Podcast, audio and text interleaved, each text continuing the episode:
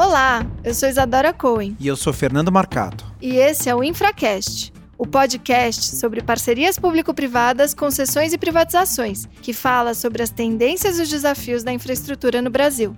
Se você é um profissional interessado na área de privatizações e infraestrutura, ou um jornalista que cobre essa área, ou talvez um estudioso sobre o tema, esse é o seu podcast.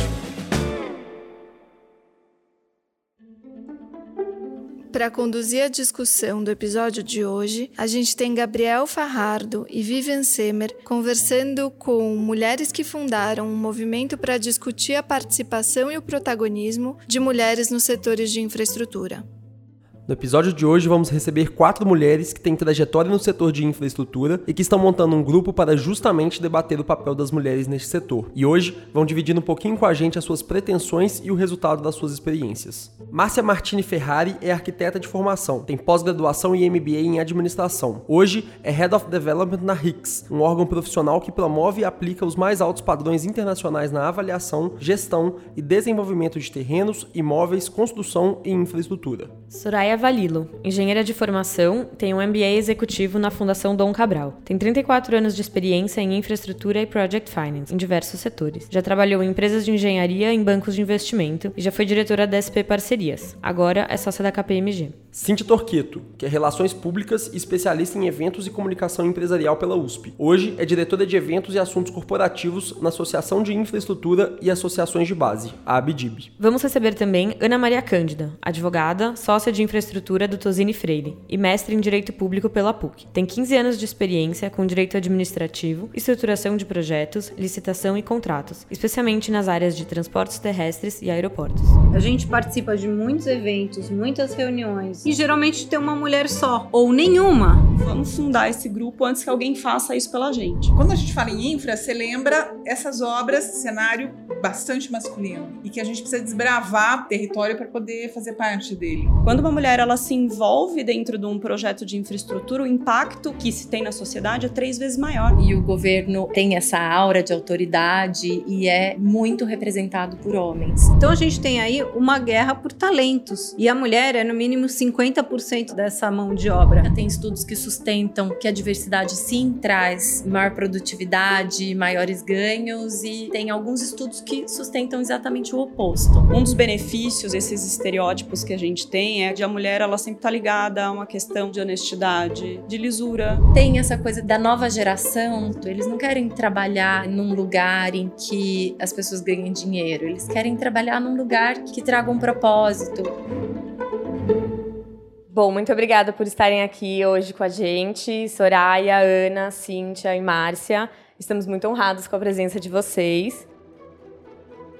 Vocês fazem parte de um grupo de várias mulheres do setor de infraestrutura, InfraWoman. A gente queria entender um pouco melhor quais foram os desafios e os obstáculos que vocês enfrentaram, se depararam, perceberam para montar o grupo. Cíntia, você pode começar nos contando? Bom, o grupo ele surge, na verdade, dentro de uma missão internacional que nós estávamos organizando a Londres. Na época, estavam quase todas as integrantes que estão aqui, exceto a Soraya, estava a Ana, a Cândida pela Tosini, a Márcia pela Hicks. E nós, num determinado momento, tinham outras mulheres no palco, a Márcia e eu estávamos conversando e surge, olha a quantidade de mulheres que tem aqui, a gente está fora do Brasil Brasil, olha o tamanho dessas mulheres e às vezes a gente não se dá conta de onde a gente chegou, aonde a gente está, dentro de um ambiente que, por mais que a gente às vezes entenda que ah, é natural, ok, tudo bem, chegamos até aqui, não era. Era um, um ambiente que historicamente é um ambiente masculino, historicamente é um ambiente onde as mulheres não se sentam à mesa, e até dentro dessa própria missão, que foi uma semana que a gente passou, ocorreram várias situações em que a gente começou meio que se a solidarizar com o que estava acontecendo, né? Da gente gente vê talvez uma colega que havia sido cortada num momento de fala, ou de você se dar conta de onde você estava, ou de outra colega chegar e você ter uma mesa de discussão e cadê meu nome, que meu nome não está aqui. Então foi aí que a gente começou, precisamos nos unir, precisamos dar voz, né? Até na época, até a própria a Isadora estava com a gente também, representando o governo do estado de São Paulo. Então foi aí que meio que surgiu a primeira sementinha. Aí a gente começa a conversar, a discutir, cada uma meio que se envolve um pouco nas, nas tarefas do dia a dia. E é muito engraçado que foi num segundo momento também, numa missão internacional, onde a gente resolve falar: não, ok, vamos que a gente está pronto para seguir com o grupo, vamos fundar esse grupo antes que alguém faça isso pela gente. E a partir daí a gente começou a, a desenhar vários modelos, o que, que a gente gostaria, que na verdade a gente não quer levantar a bandeira do feminismo, não que não seja uma bandeira importante, mas falar como que a mulher ela pode contribuir dentro de um cenário tão importante que nós temos no país, que é o cenário de infraestrutura, um cenário que tem um impacto que às vezes as pessoas podem não, não entender uma PPP, um, a importância de um financiamento, a importância da estruturação de um projeto para o dia a dia, né, para o final, mas isso tem um impacto tão grande na sociedade, a gente começou a ver que vamos nos unir, vamos colocar e representar a mulher, porque aí quando a gente vai para a mesa de discussão, para as assinaturas, para bater uma martelo do leilão, a gente sentia a falta de ver isso e tem gente para fazer isso, né? E aí a gente chega até aqui, tem mais algumas reuniões, tem milhares de planos aí pela frente. E eu acho que é um começo para a gente não esperar estar tá 100% pronto. A gente está indo da prerrogativa daquela pesquisa de que às vezes as mulheres elas só esperam chegar ao 100% de perfeição para se apresentar e se colocar com uma situação. Nós estamos com 70%, vai, e a gente resolveu seguir. Márcia, quer complementar? Tá? Acho que uma coisa que todas nós sentimos também, a gente participa de muitos eventos, muitas reuniões, e geralmente tem uma mulher só, ou nenhuma, né? Então você, você tem essa situação de falar, mas a gente sabe que tem outras pessoas, independente se é mulher ou homem, competentes, por que é que elas não estão ali? Eu acho que essa questão de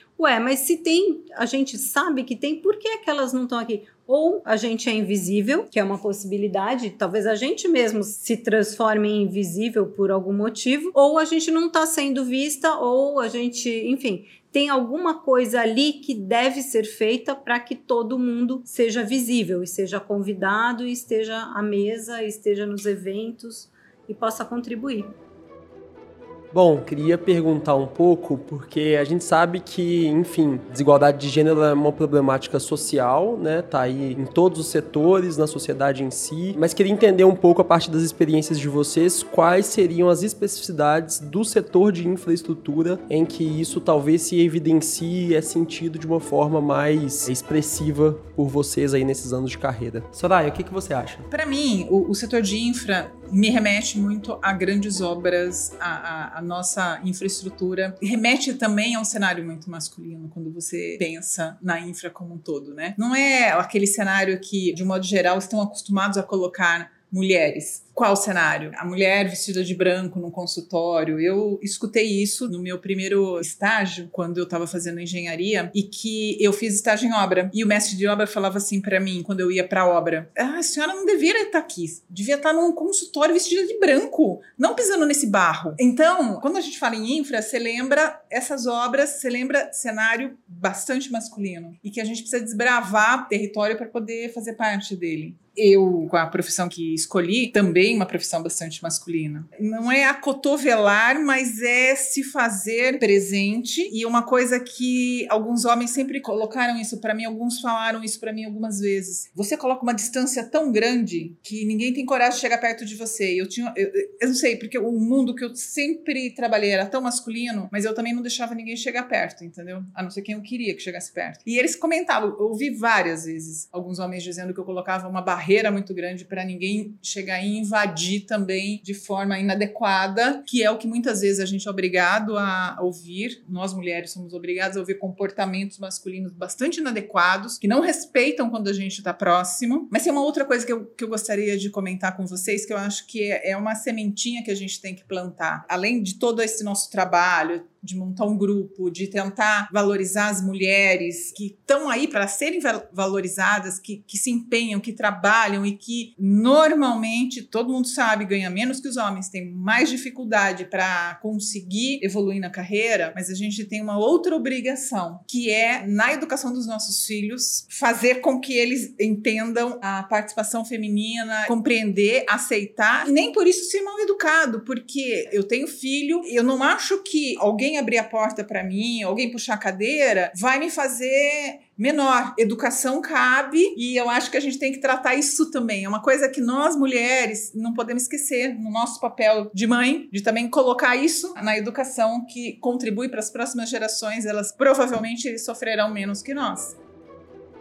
Só um comentário. Claro, Márcia. Também tem o fator histórico, né? Que nesse mercado é muito povoado por engenheiros, que é uma profissão que originalmente era basicamente de homens. Os principais cargos foram ocupados por homens desde o início. Então, o avanço da mulher no setor, ele é sempre o diferente. E você tem já aquele o status quo definido. Esse moço consegue fazer, então o próximo também deve conseguir, que é um pouco diferente de quando você tem um bichinho diferente tentando ocupar aquele espaço, né? Então você sempre vai ter que desbravar de uma forma diferente, mas tem o fator histórico de que as mulheres não se formavam dentro do setor também. Muito legal essa perspectiva. Eu queria entender um pouco desse movimento que vocês estão iniciando e falando em perspectiva, quais que são as ações concretas que o grupo pretende, ou enfim, como que vocês estão alinhando e formulando essas políticas para poder anunciar isso no setor de infraestrutura. Cíntia? Vamos lá. Dentro de, das ações né, que nós gostaríamos de desenvolver, que nós pretendemos desenvolver, além de a gente aumentar a representatividade das mulheres, não só na participação dos eventos, que é até um dado que eu, eu trabalho com isso e eu acabei levantando. Dentro da audiência do evento, já é em média 25% de, de presença feminina. Os demais, eles é, são homens, né? E se a gente fizer uma estratificação aí por cargo, esse número ele reduz demais. Então, assim, uma das questões que a gente levanta dentro de algumas ações são estimular o convite a essas mulheres, né? Fazer meio que como se fosse uma lista com as principais mulheres que atuam no setor de infraestrutura, quem são, sobre quais setores elas falam, para dar uma cara e para oferecer uma opção, porque às vezes até quem frequenta muito o evento da área de infraestrutura acaba às vezes ouvindo sempre das mesmas pessoas, as mesmas histórias, enfim, com os mesmos uh, repertórios. Então, isso é uma, uma das ações que a gente pretende falar. Tem todo um trabalho aí da área de comunicação, que então a gente está dando uma identidade visual para esse grupo, a gente quer agregar o maior número de mulheres uh, eh, para discutir, uh, informativos com pautas positivas sobre as mulheres no setor de infraestrutura, e assim, em todas as áreas, né? Porque às vezes também quando você fala da questão da mulher de, de infraestrutura, todo mundo vai pensar, ah, uma mulher de capacete branco tocando uma obra, e não é só isso infraestrutura é um mundo muito grande para ficar restrito a grandes obras. E aí a gente tem N atividades aí, possivelmente um livro uh, sobre mulheres relevantes, iniciativas conjuntas com a RICS por questão de certificação, iniciativas de diversidade, debates e discussões que a gente quer promover, alguns eventos do grupo, né, a respeito do papel da mulher, enfim. E a gente pretende até se basear muito em outras iniciativas que têm ocorrido no mundo, né? Né? Toda essa questão que já foi debatida pela Soraya, pela Márcia, com relação a ser um ambiente realmente masculino, isso não é privilégio do Brasil, né? O setor de infraestrutura é um setor de infraestrutura aqui no Brasil, na China, enfim, com todas as suas características, peculiaridades e também as características locais. E você vê várias iniciativas surgindo nos Estados Unidos, no Canadá, na África, e que são super bacanas e que trazem vários indicadores que, a partir do momento que as pessoas começam a entender o benefício que se tem da diversidade, não só a diversidade pela diversidade, mas, por exemplo, tem uma pesquisadora uh, na África que diz que quando uma mulher ela se envolve dentro de um projeto de infraestrutura, o impacto que se tem na sociedade é três vezes maior. Então, assim, isso é super importante, mas a gente precisa começar a gerar dados e mostrar quem são, uh, o que vieram, o quanto geraram e qual é o impacto disso, para também comprovar. Não é só queremos estar ali porque queremos estar ali e, e enfim, precisamos só colocar uma mulher ali no palco resolve o problema. Não, não é essa a questão. Queria complementar uma, uma eh, colocação da Cíntia, que é também trazer para perto da gente as meninas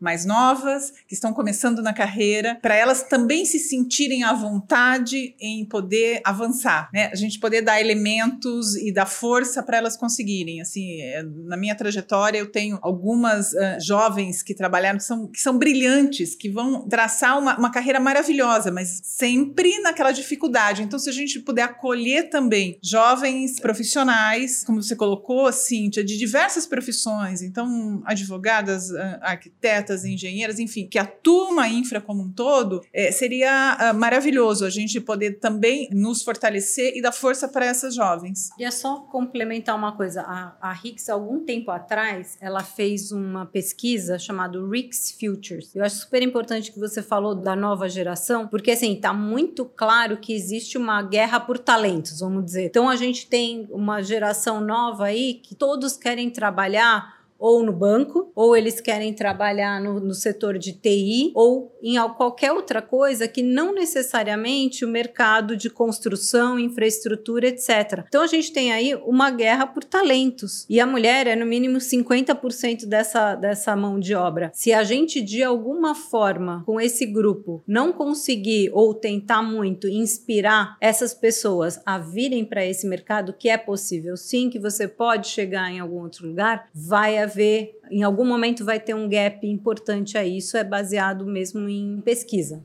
E você, Ana? Queria fazer um complemento, é, especialmente a temática trazida pela Soraya, da questão do mentoring, né? Dessa tentativa de engajar os profissionais mais jovens nessa iniciativa. Acho que eu tenho um testemunho a dar sobre isso, porque eu passei por um programa de mentoring dentro do escritório e isso fez toda a diferença no desenvolvimento da minha carreira. Acho que o escritório colheu muitos frutos e colhe muitos frutos hoje desse programa. O programa de diversidade e inclusão do Tosini é muito mais amplo do do que isso, mas hoje nós temos dados concretos que, que mostram o quanto esse programa foi bem sucedido. Então, a sociedade hoje conta com 40% de representação feminina. A composição atual do comitê executivo, que é o órgão gestor do escritório, tem 60% de mulheres hoje, e no corpo de funcionários do escritório, como todas as mulheres representam mais de 60%. Então, eu acho que para um ambiente de escritório de advocacia, que também é um ambiente historicamente muito masculino, especialmente quando a gente está falando de alguns países da América Latina. Acho que o Brasil já é um ponto fora da curva nesse tema e o nosso escritório, assim, a gente tem muito orgulho mesmo de comunicar isso porque foi algo que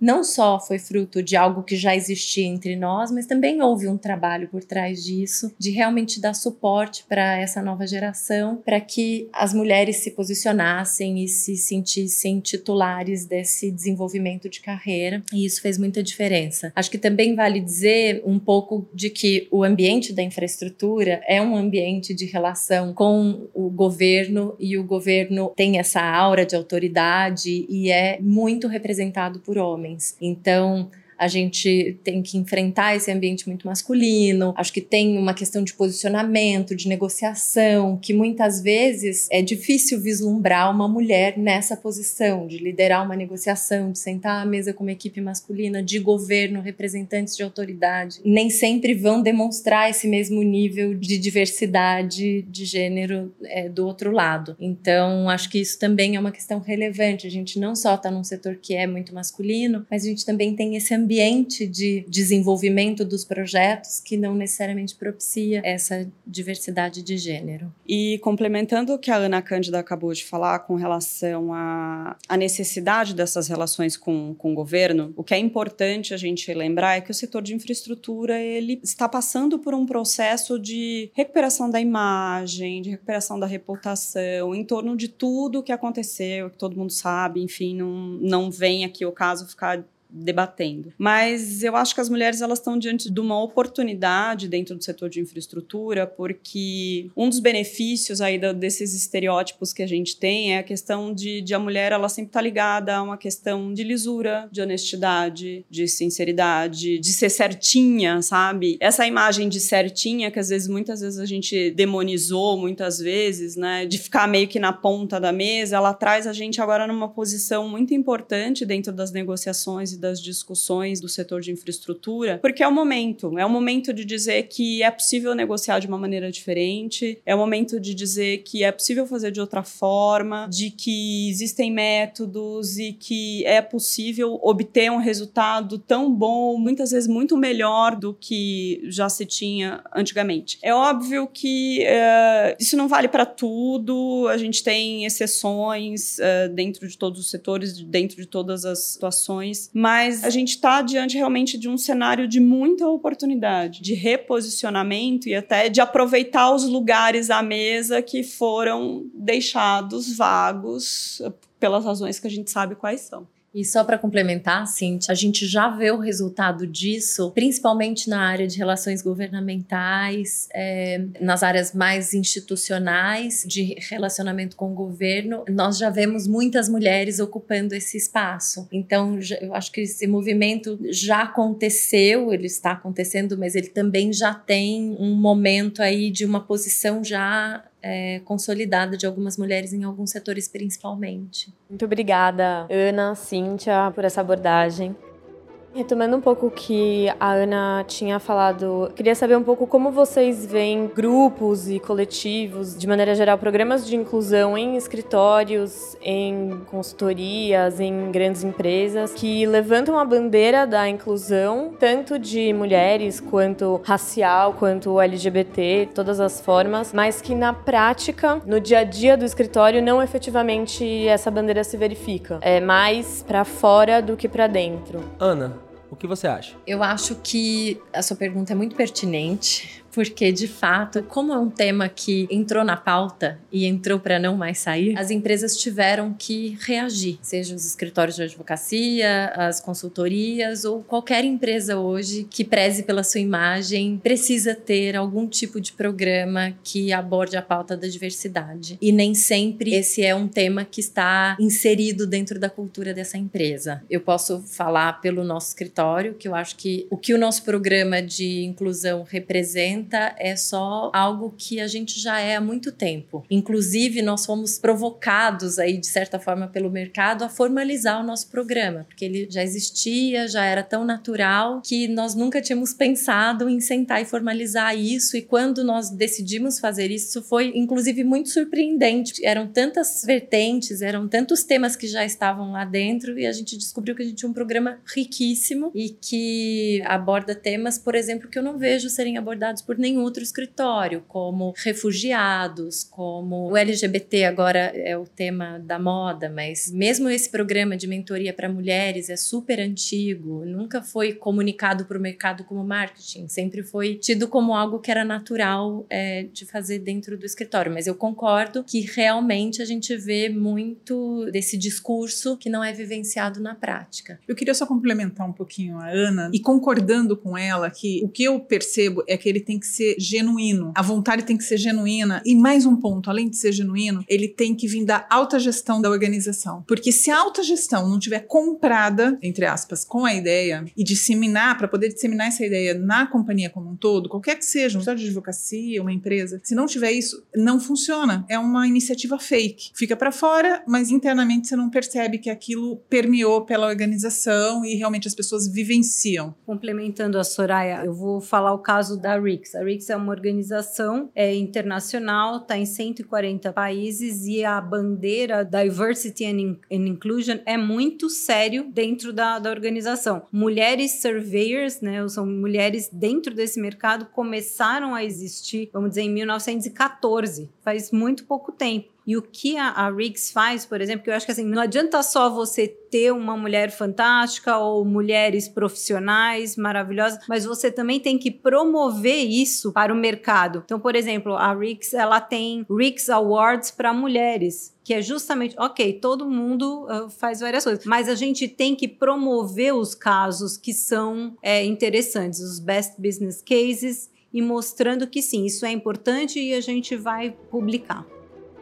Bom, perfeito. Eu acho que isso dá um panorama, mais uma vez, né, das medidas que estão sendo adotadas, mas eu queria fazer uma pergunta dupla para a gente poder entender um pouco mais, assim. Vocês falaram muito aqui a respeito da presença das mulheres nos eventos, da falta de uma representatividade que realmente tem essa ressonância. Talvez isso seja só a ponta do iceberg de uma série de sutilezas e de, enfim, diversas é, violações que são vivenciadas no dia a dia. Queria que vocês talvez expusessem um pouco sobre isso, quais são essas sutilezas sutilezas que às vezes acontecem e mais do que isso, talvez é, dentro de uma perspectiva histórica aí, pra gente também não ficar só identificando o que a gente tem hoje em dia, mas uma perspectiva realmente de evolução de como que a gente tá lidando com o tema, o que que já mudou e o que que a gente ainda falta focar mais para poder ter uma verdadeira transformação. Pode falar, Ana. Eu tenho um exemplo, dois exemplos, na verdade, um que eu vivenciei há cinco anos e um que é muito recente. Acho que, na verdade, é um exemplo de como o mundo está mudando, tá? E que realmente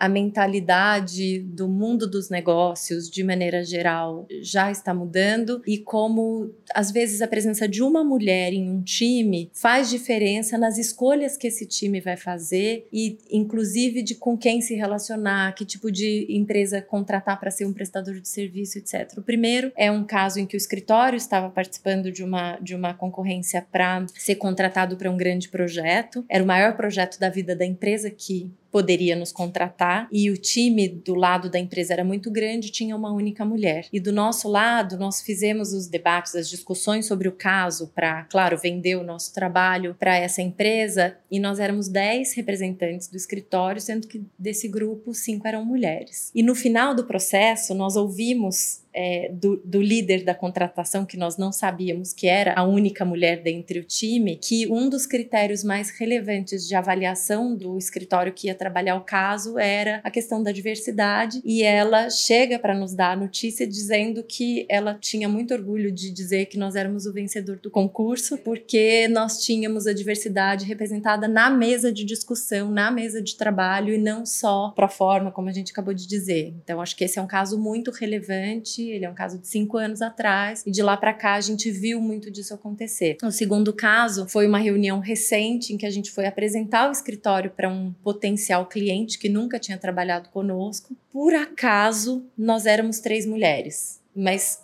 foi aleatório porque o time era muito maior e naquele dia particularmente algumas pessoas do time foram substituídas e outras não foram e, e os representantes eram essas três mulheres. E todo o questionário a condução da reunião foi eh, no sentido de questionar o escritório sobre as políticas de diversidade, sobre as ações pro bono e a gente não tocou em um tema jurídico, nós não discutimos nada a respeito de competência técnica do corpo jurídico do escritório. Toda a discussão, provavelmente o critério de, de avaliação que o cliente tinha, o olhar dele era completamente voltado para isso. Que eu acho que tem essa coisa também que a gente já falou mais cedo, da nova geração buscar um propósito. Eles não querem trabalhar num lugar em que as pessoas ganhem dinheiro, eles querem trabalhar num lugar que vista uma camisa, que represente uma causa causa, que traga um propósito. Eles não vão trabalhar por trabalhar. E eu acho que isso está começando a subir para o topo das organizações e, e, e, isso vira um critério de também seleção de prestadores de serviço. Eu acho que isso é incrível e isso também faz parte dessa pauta que a gente está tentando levar adiante. O tema que eu ia propor era sobre como a diversidade, na verdade, pode ser encarada como pluralidade. E quando a gente está falando sobre infraestrutura, necessariamente a gente está tangenciando temas que são os mais diversos possíveis. Então, eu queria que vocês falassem um pouquinho sobre trazer à mesa diversos backgrounds, diversas vivências, diversas experiências e conhecimentos que de alguma forma se complementam e que representam e retratam de fato o que é o cenário de um projeto de infraestrutura, em que você tem uma vertente jurídica, a Cíntia hoje mais cedo estava falando sobre uma vertente social, uma vertente concreta da infraestrutura, uma vertente econômica e outras tantas que se emaranham e que num cenário de diversidade barra pluralidade fica muito mais completo. Uma das coisas que eu acho que assim, essa mesa de discussão aqui, ela já mostra essa pluralidade. A gente tem uma advogada, uma engenheira civil, uma arquiteta e uma relações públicas discutindo infraestrutura. Ah, isso já mostra um pouco da visão que o feminino traz de não estar tá dentro da caixinha, sabe? Você sai um pouco do, do, padrãozinho do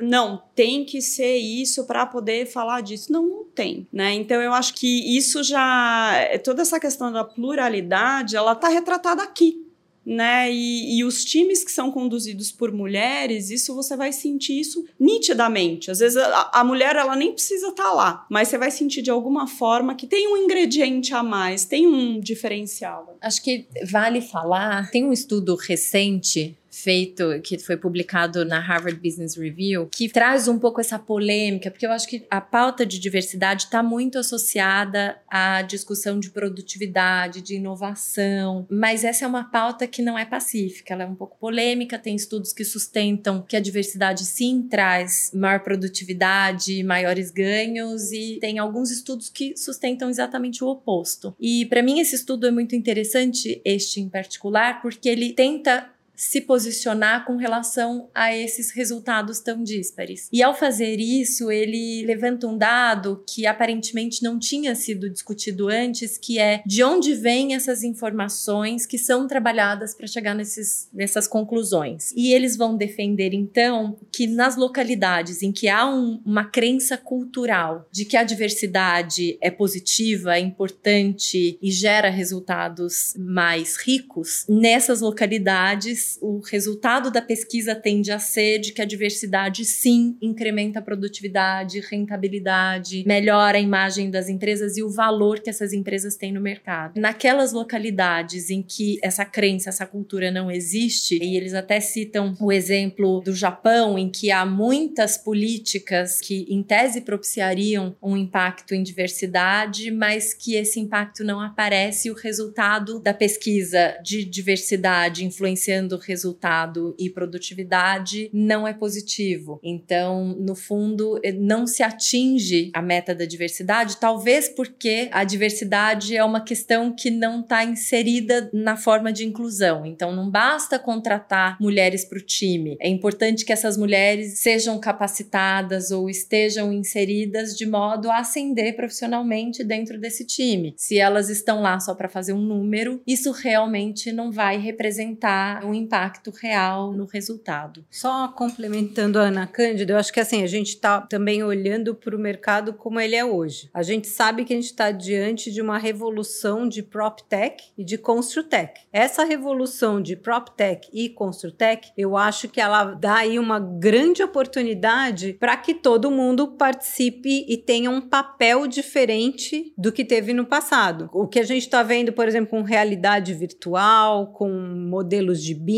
Com coisas que são totalmente diferentes do que eram no passado, aquela força bruta talvez seja menos necessária do que foi no passado. Então a gente está diante de um futuro muito diferente. E se a gente não começar a estimular as pessoas a tentarem enxergar isso desde agora, lá na frente a gente vai, vai ter algum problema. Mas o mundo vai ser muito diferente do que ele é hoje. E eu acho que vai ser maravilhoso. Bom, depois dessa aula, é, eu queria primeiramente agradecer por ter aprendido muito. Eu acho que é importante que a gente tenha acesso a essas reflexões para que esses pontos de vista possam ressoar, enfim, que cheguem até as pessoas que realmente precisam ouvir isso. Eu sinto que eu precisava ouvir muita coisa que foi colocada aqui. Eu acho que isso é importante para a gente poder, é, enfim, repassar essa mensagem também. E gostaria de agradecer cada uma, agradecer pela trajetória que vocês construíram, por dividir um pouco disso aqui com a gente e anunciar anunciar que o grupo então tá aí anunciado. É, em breve, maiores informações. A gente também divulga aqui pelo podcast, podem ter certeza. E é isso, muito obrigado. Foi realmente uma aula e eu, como uma jovem entrando no mundo da infraestrutura, me senti muito motivada a continuar e, enfim, criar esse, esse legado com vocês. Obrigada. Esse podcast teve a produção de Heavy Drops Media e coordenação executiva de Vivian Semer e Gabriel Farrardo.